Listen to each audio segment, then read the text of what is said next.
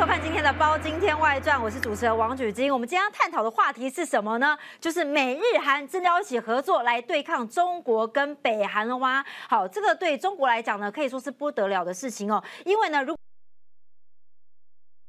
蛮大的威胁，尤其是美日韩这个三角的铁。三角呢，对中国来讲，这个轴心同盟呢，对中国来说是有最是有不共戴天之仇的。那为什么现在愿意合作了呢？好，其实，在八月十八号呢，美日韩呢有一个三边的会谈，三边的峰会哦。这个是由美国总统拜登呢来当东道主，那么就邀请了日本首相岸田文雄呢，还有这个南韩总统尹锡悦呢，三边一起来做会谈。那当然呢，这个会谈还没开始，但是已经有很多的声明跟宣誓性的动作哦。好，我们现在就来谈一下。美日韩真的会合作吗？那未来会造成亚太地区有什么样的影响呢？我们今天特别请到了东海大学的政治学教授沈耀忠沈教授来到我们现场。是举金好，各位好，教授大家好好，我们来看一下，其实今年四月哦，拜登跟南韩总统尹锡悦呢召开了一个华盛顿宣言嘛，那这个宣言蛮重要的，也就是有一个很大的动作，加强提出核保护伞的方案，然后美国呢就一连串的军事动作了，有什么样的动作呢？嗯，其实我是觉得说，呃，整个韩国的这个情况来讲的话。还有说美中关系的一个变化来说，这个其实都是联动的啦。嗯，那为什么要这样联动？就是说，呃，我们看到整个中国的崛起跟威胁，它变得是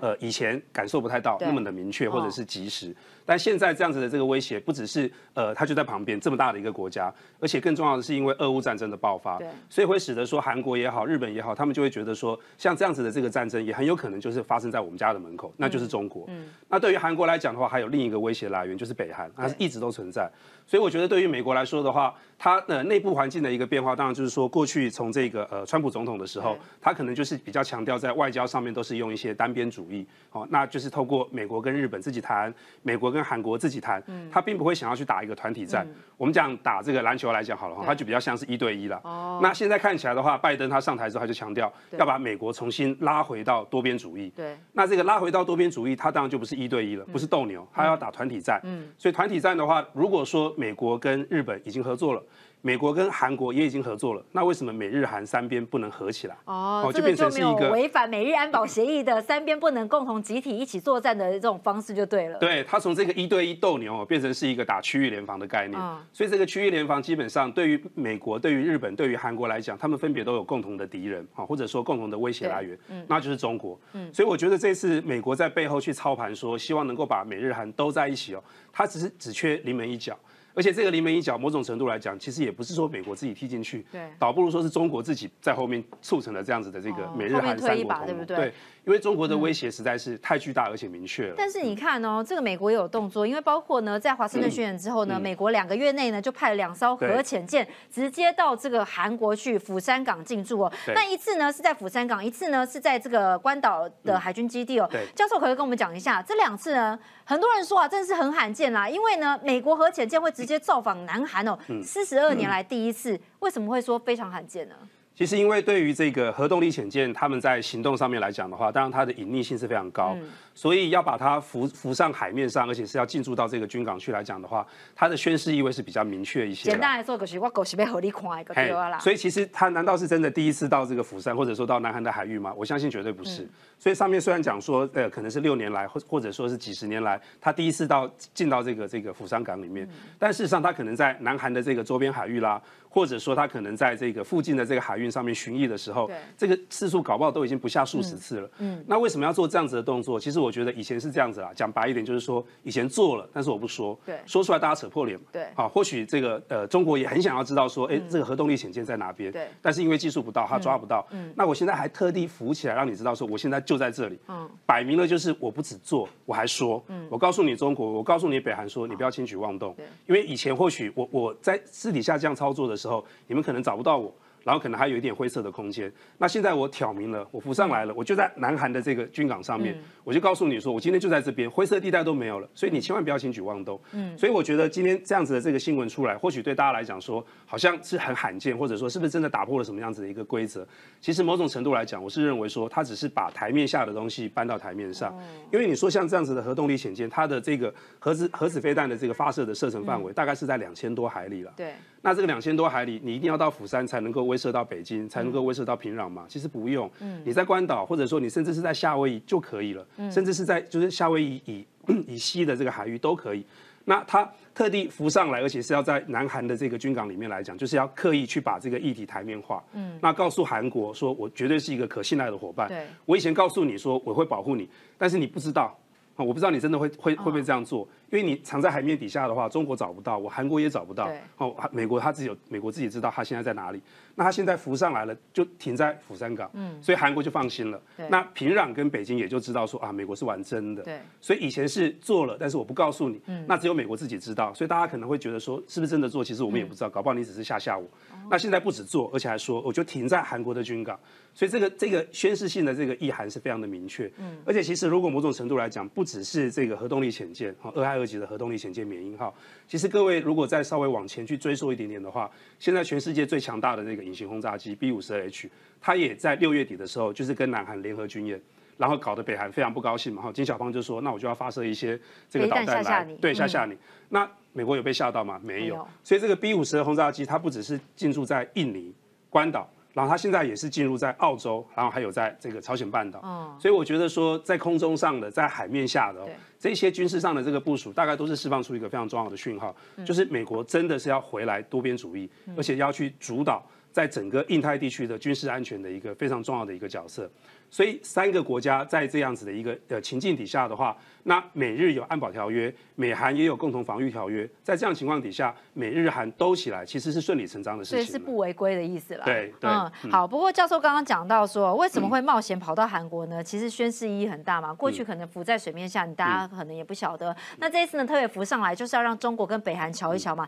但大家说啊，这个二害二级的潜舰呢，其实威力还蛮强的，因为你看每艘的潜舰呢，就可以携带八十颗的核弹头。对，那我们查一下资料。呢，光是一颗核弹头啊，就可以把金小胖这个劳动党的大楼呢炸为平地。所以八十颗呢，这个对中国跟北韩来讲，压力应该也是蛮大的，而且一次出现在釜山港哦。但是大家也说了。呃，中国跟美国跟韩国的关系呢，过去来讲是蛮微妙的，因为南韩过去来讲，大家都知道他立场是比较轻中嘛。对。那很多人说，为什么在尹锡悦上来之后呢？哎，跟文在寅的态度很不一样哦，开始往美国这边来靠拢。嗯，所以，我我觉得啦，基本上来讲，就是说，呃，文在寅在做总统的时候，他的那个策略是希望能够保持。在美中之间的一种一种平衡，两手策略，他也不想要得罪中国，他当然就是安全还是要依靠美国，他唯一的威胁来源就只有北韩，但现在不是了。像我们看到说，呃，这个中国对于呃整个台湾，它是非常有野心，嗯，然后它去破坏整个这个印太地区的安全来讲的话，中国也是一个非常明确的威胁，嗯，那以前可能还可以保持一点暧昧的空间，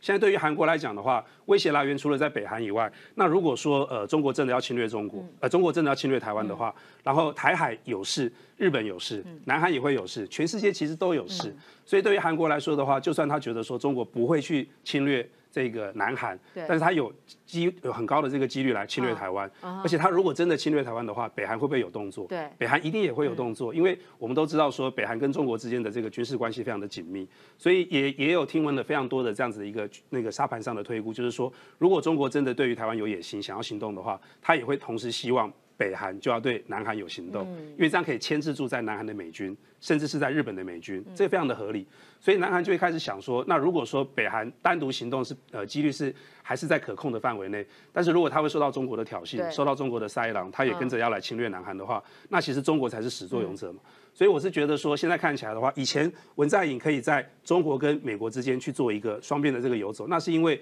美国跟中国还没有扯破脸。对，那现在美国跟中国扯破脸了。所以扯破脸的情况底下的话，那南韩就要去想，如果说因为美中的这样子的一个灰色地带没有了，那它还可以保保持在美中之间的游走吗？当然也就不行了。所以某种程度来讲，我也觉得同时，然后就释放出一些讯号，有很多的这个国家，甚至是台湾自己内部也有一些政党，是希望能够维持在美中之间取得一个平衡的话，这个难度变得非常非常的高，而且空间变得非常非常的小。韩国就已经先看到这个情况，所以从这个呃尹锡悦上台了以后，他从过去的亲中的这个路线，文在寅亲中的路线，马上做了调整，马上变得大动作、大大动作的去做一个亲美的这个动作，因为他。必须要能够在安全上面得到更多的一个承诺跟保障。嗯，美国也是，那美国从过去的这个呃川普啊，他可能变成是一个对于很多过去美国的老伙老伙伴跟同盟国来讲，变成是一个突然变成是一个稍微有一点点不太可靠的对象。但是拜登回来了以后，他做的那个宣誓的意味非常的明确，所以拜登要把多边主义拉回来，然后中国的威胁也起来了。那一来一往的这样子的情况下，对于韩国来说，对于日本来说，他们也就是在美中之间去做了一个比较明确的军事上面的一个重新的布局，要必须要更往美国做一个亲近的动作。OK，好，教授帮我们拿一下第二张图，因为其实呢，韩国为什么会跟美国越来越靠拢呢？尹薛这个部分呢，就是因为萨德系统嘛，因为大家都说现在接下来难道是一个核武之战吗？对于很多人来说，中国呢，预计在二零三五年呢，会拥有一千五百件的核武，这个数据听起来是蛮恐怖的。那现在美国这边也有了，那南韩因为自己没有生产核武嘛，那美国这边就想要部署进去南韩，但是这个对南韩人来讲，会不会是一个反弹呢？所以尹锡悦的角色就非常重要了，是吗？对，其实基本上只要在尹锡悦在担任总统的任内，或者是说只要是美中关系整个结构上来讲没有改没有发生太大的改变的话。那整个韩国去依靠美国的军事安全上面来讲，基本上这样子的条件也就不会有改变了。所以我是相信说，短时间之内看不太到呃中国会有放弃去主导这个呃西太平洋的这样子一个野心哈。然后另外来看的话，就是说韩国的这个选举也还有好长一段时间。那唯一比较大的变数可能是在明明明年的这个美国总统的选举。所以只要明年的这个美国总统选举如果结果没有太大的变化的话，基本上来讲。呃，韩国跟美国的同盟关系，或者说美日韩三国的同盟关系就不会有太大的改变。所以对于韩国来说的话，他们对于美国的军事上面的安全的这个依赖来说的话，短时间之内这样子的这个条件不会有改变，那韩国也没有必要自己在内部去做太大动作的一个调整。嗯，可是你看，南韩他们就对于萨德系统到底要不要布跟不布呢？中间其实有一些些的反转嘛，因为其实，在文在寅那个时候，其实是一。一一度是暂停的，但为什么在尹锡悦这边呢又开始回来了？那他他当然说要扩大个萨德导弹系统的布置嘛，那而且让日本自卫队直接进驻韩国，所以他当然也是看到俄乌战争之后，甚至是之前有一些动作，那这怎么看呢？就是。呃，如果南韩呢接受了这个美国萨德系统，对南韩来讲，会不会是一个整个东北亚一个局势的大变化呢？我觉得当然是会了，但是呃，某种程度来讲，这个结构是早就在，就像刚刚提到的，那萨德系统可能只是一个怎么讲，就是原因，呃，一个原因也好，或者说在这里面扮演一个比较重要的一个风向球。那这样子的风向球是在于说，因为萨德系统基本上在防空或者说在反导弹的这个部分来说，是有它非常可靠的这样子的一个防御能力。所以对于韩国来讲的话，他会看到一夕之间，其实全球也都没有预估得到说俄罗斯会去侵略乌克兰。可是一夕之间战争就发生。文在寅二零一七年的时候，其实有跟中国谈成三步条件哦，就是不加入美国的反导弹体系，所以那个时候中韩关系有一些比较缓和。但没有想到现在又翻盘了。对。那中国来讲，会不会觉得也有蛮意外的呢？呃，其实我我我必须要这样讲了哈，他这个意外也是他自己造成的，是中国自己造成。就像刚刚提到的。那南韩虽然知道说中国不会对于南韩直接造成军事的威胁，这个威军事的威胁是来自于北韩，好，大家都知道。那北韩也目前也来讲也没有能能力可以单独去挑动这样子的一个侵略南韩的战争。但现在这个结构变了，好，这个结构变了是发生了几件事情。第一个事情就是整个呃中国在军事上面要侵略台湾的这个野心暴露出来，然后再来俄乌战争的发生，使得大家也见识到说这个战争是在一夕之间就有可能会出现。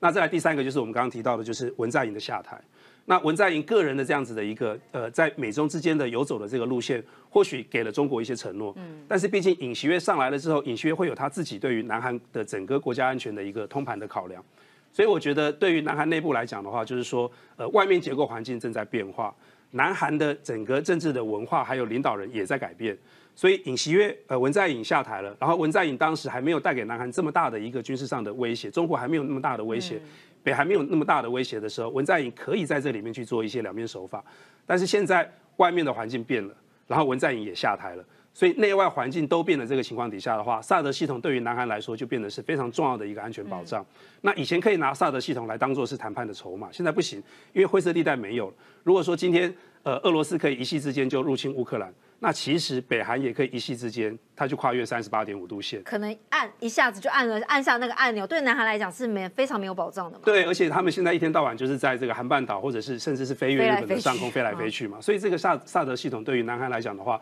是有迫在眉睫的一个需要了，我觉得。嗯，但大家也说呢，日本跟韩国的关系哦，过去因为因为那时候日本帝国嘛，二次世界大战的时候呢，其实日韩的关系一直不是很好，所以呢，一听到美日韩呢这次要合作呢。其实南韩的民众是有一些反弹的。嗯，那对日本来说，当然一听到核武，因为大家知道日本有广岛原子弹事件嘛，对，所以他们也有核三部政策，所以这一次的合作呢，其实是非常难得的。嗯，对于日韩的关系来讲，为什么在这一次会有那么大的进展跟变化呢？韩国愿意跟日本来合作呢？其实以前呃，这个日本跟韩国之间是受到比较多历史的情情愫了哈。那不管是说日本去殖民韩国也好。或者说在二战的这个期间的，然后这个军事上的一些侵略的动作也好，那使得韩国对于日本来讲，因为韩国人真的是蛮凶悍的，嗯，他们对于日本来讲的话，就是一直会觉得说，呃，对对于他们有有有非常内心深处的一种抵抗的这个意味，所以我们会看到说，这一次之所以会发生这样子的一种呃这个这个军事行动上面的布局，然后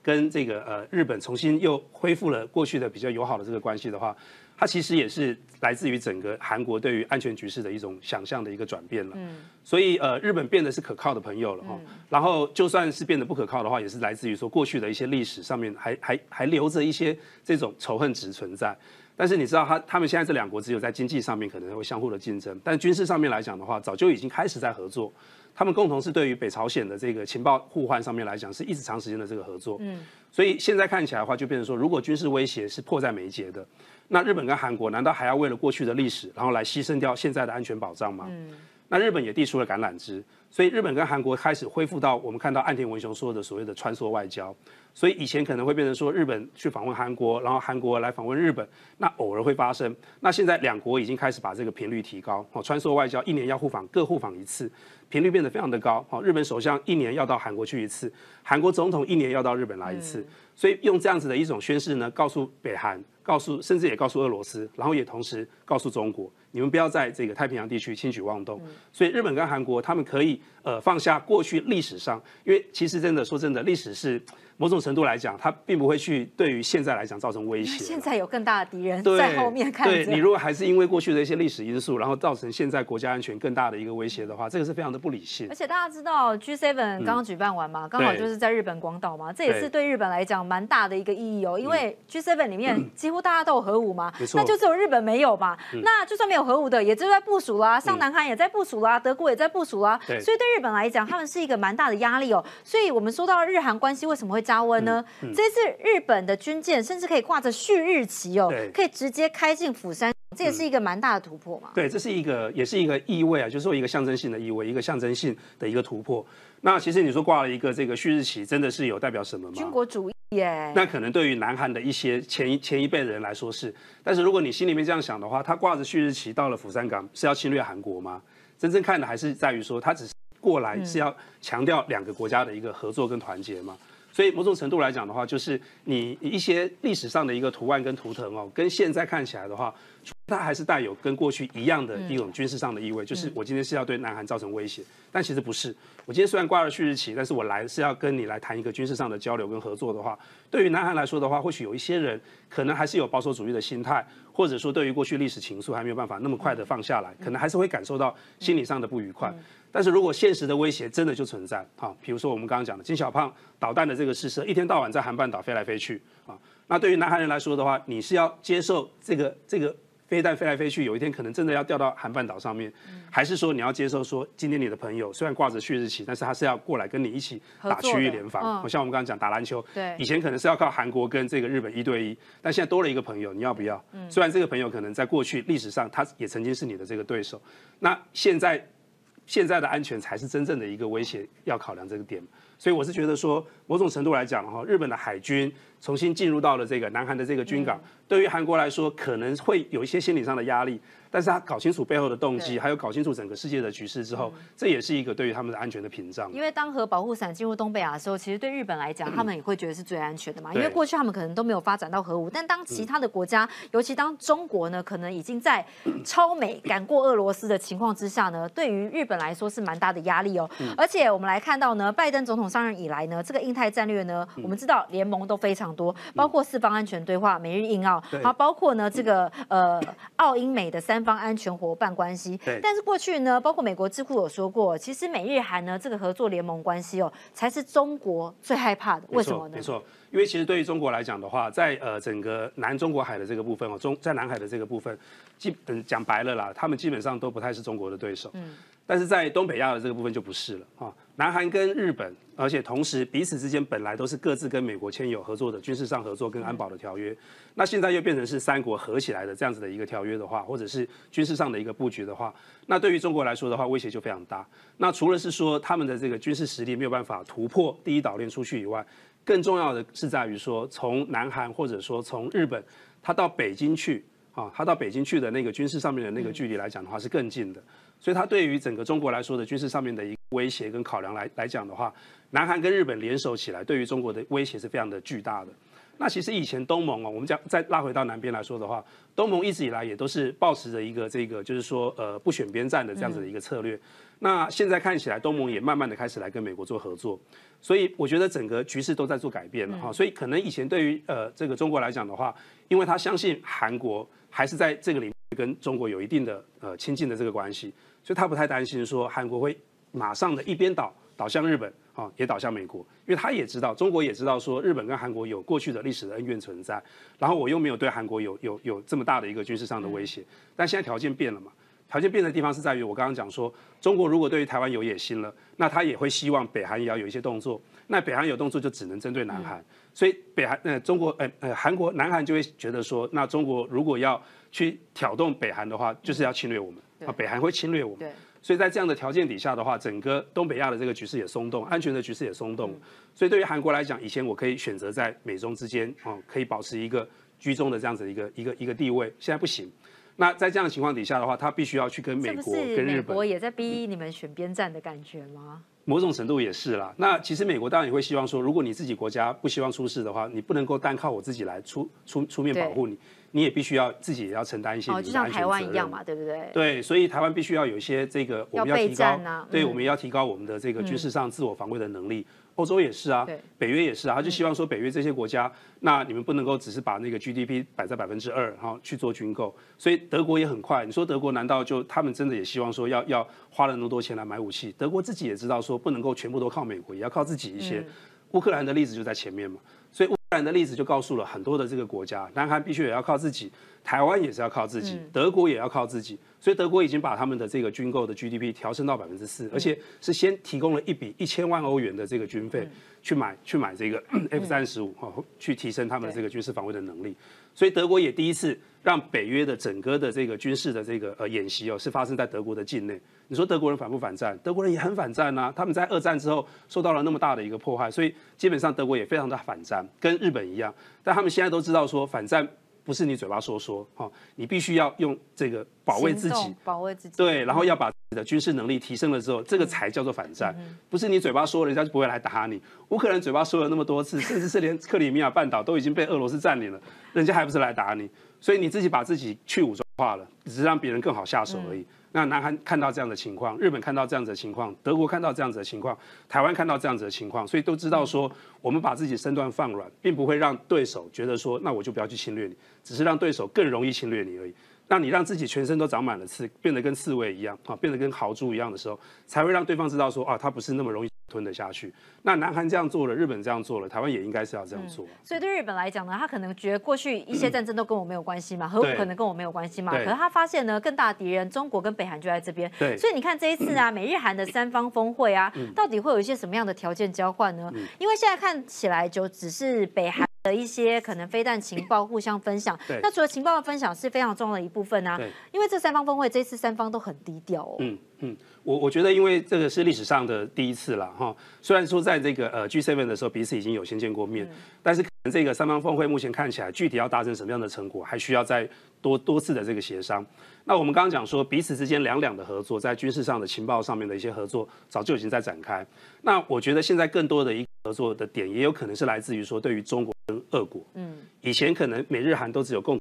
一个要防御的对象，那就是北韩。嗯，那北韩的实力说实在话非常的有限对，但是它有它有核武，所以还是要忌惮它三分。但现在不是了，现在条件你如果把俄国加进来，把中国加进来，那真的就不一样，非常大的不一样。所以对于日本跟韩国来讲，如果说以前的威胁来源就只有北韩的话，那基本上单靠美日安保条约，单靠日本跟单靠韩国跟美国的军事军事合作的协议就够了，就够。如果只有北韩的话，哦，如果只有北韩，可是如果现在再加上。中国跟俄罗斯的话，对各位各位可以看一下，现在中国跟俄罗斯不断的在军事上面有一些联手的动作，去骚扰日本。好，他们可以在这个 去有有有这个军事上面的一个联航啊，在军事军舰上面的一个联合演训的的这个活动，对日本来讲威胁非常的大，所以一夕之间这个威胁来源不是只有在平壤，嗯，然后连俄罗斯也加入了，而且中国在后面这边加油添火，而且你看他故意哦，这一次呢，包括中俄呢，就故意在这个日本海跟东海呢进行一个。联合的空中战略，对，他就过去给你腰解腰解，那对日本人来讲，他就会觉得是一个威胁所在嘛。所以中俄现在真的是要一起争夺西太平洋的控制权吗？所以我觉得某种程度来讲，这个之所以会造成说美日韩三国的同盟从台面下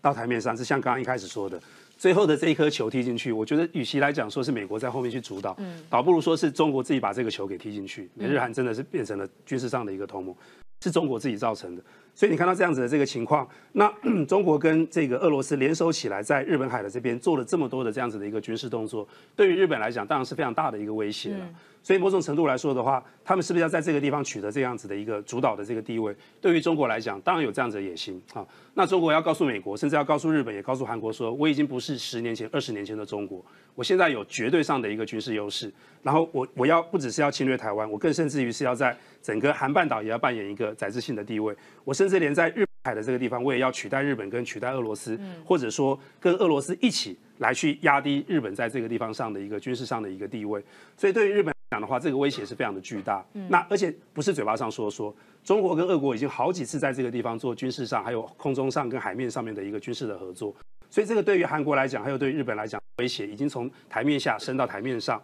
也就造成了说，整个日本跟韩国他们很可以很快的融冰哦。这个融冰不是来自于两国彼此的，而是来自于外部的压力，把他们绑在一起了。好，这个外部的压力就是我们刚刚说，单是北韩还不够，那现在看到的是中国在旁边，俄罗斯也加进来。所以对于日本跟韩国来讲的话，如果只有一个北韩，我们个别还可以控制得了。但是你现在加入了中国，南边有中国，北边有俄罗斯的话，这么两个这么大的一个国家，然后北韩作为一个导火线。那对于日本跟韩国来讲的话，压力就非常的大。嗯，但是你看哦，为什么俄亥俄潜舰啊？你刚刚说，呃，进入了这个釜山港嘛，那它其实也可以直接到日本的横须贺港啊，或者是这个佐世保基地啊，那为什么不直接进入呢？这个当然还是跟我们刚刚说的华盛顿宣言有关了。因为对于南韩来讲的话，呃，对于日本来说，或者说对于南韩来讲的话，他们面对到外在的那个威胁是南韩比较直接。哦，南韩面对北韩的那个威胁是一直都在，好，是一直从来都没有间断过。北韩从来都没有放弃，就跟中国从来都没有放弃要要军事对南韩或者说对台湾动武一样。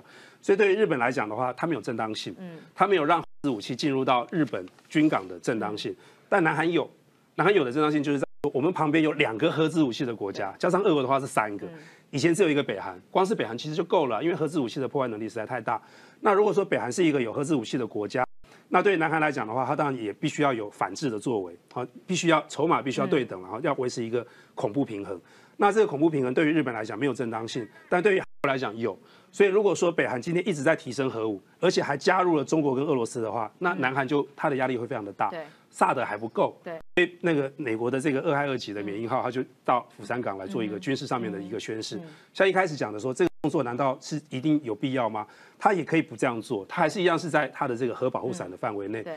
南韩跟日本都是在美国的核保护伞的范围内。但是我今天这样做的原因是告诉你说，看现在没有核子武器，北韩有了，中国有了，俄国有，但是我把有核子武器的这个潜艇，然后浮上来，潜舰哈浮上来，停在这个釜山，就表示说南韩也有了，它不只是在保护内，而且它也可以去做反制。所以这样子的这个动作，就让这这个地方上的这个核子武器的这样子的这个威慑的能。可以稍微平衡一些。好，但大家说啊，过去跟这个中国打交道呢，很多国家都后悔了，包括南韩现在也后悔了。中韩 FTA 呢，前阵子呢在台湾这个话题讨论的很凶。那包括这个谢晋和教授呢，也说，哎呀，你看韩国现在多惨呢。所以台湾如果之前还有人说啊，服贸啊应该要开啊，怎么样之类的，这个对台湾来讲真的是好吗？我觉得韩国就是活生生的例子了。我们什么事情都很喜欢拿日拿韩国来做比较嘛，好想赢韩国，现在终于赢过韩国了，这个要拜中国之赐啊！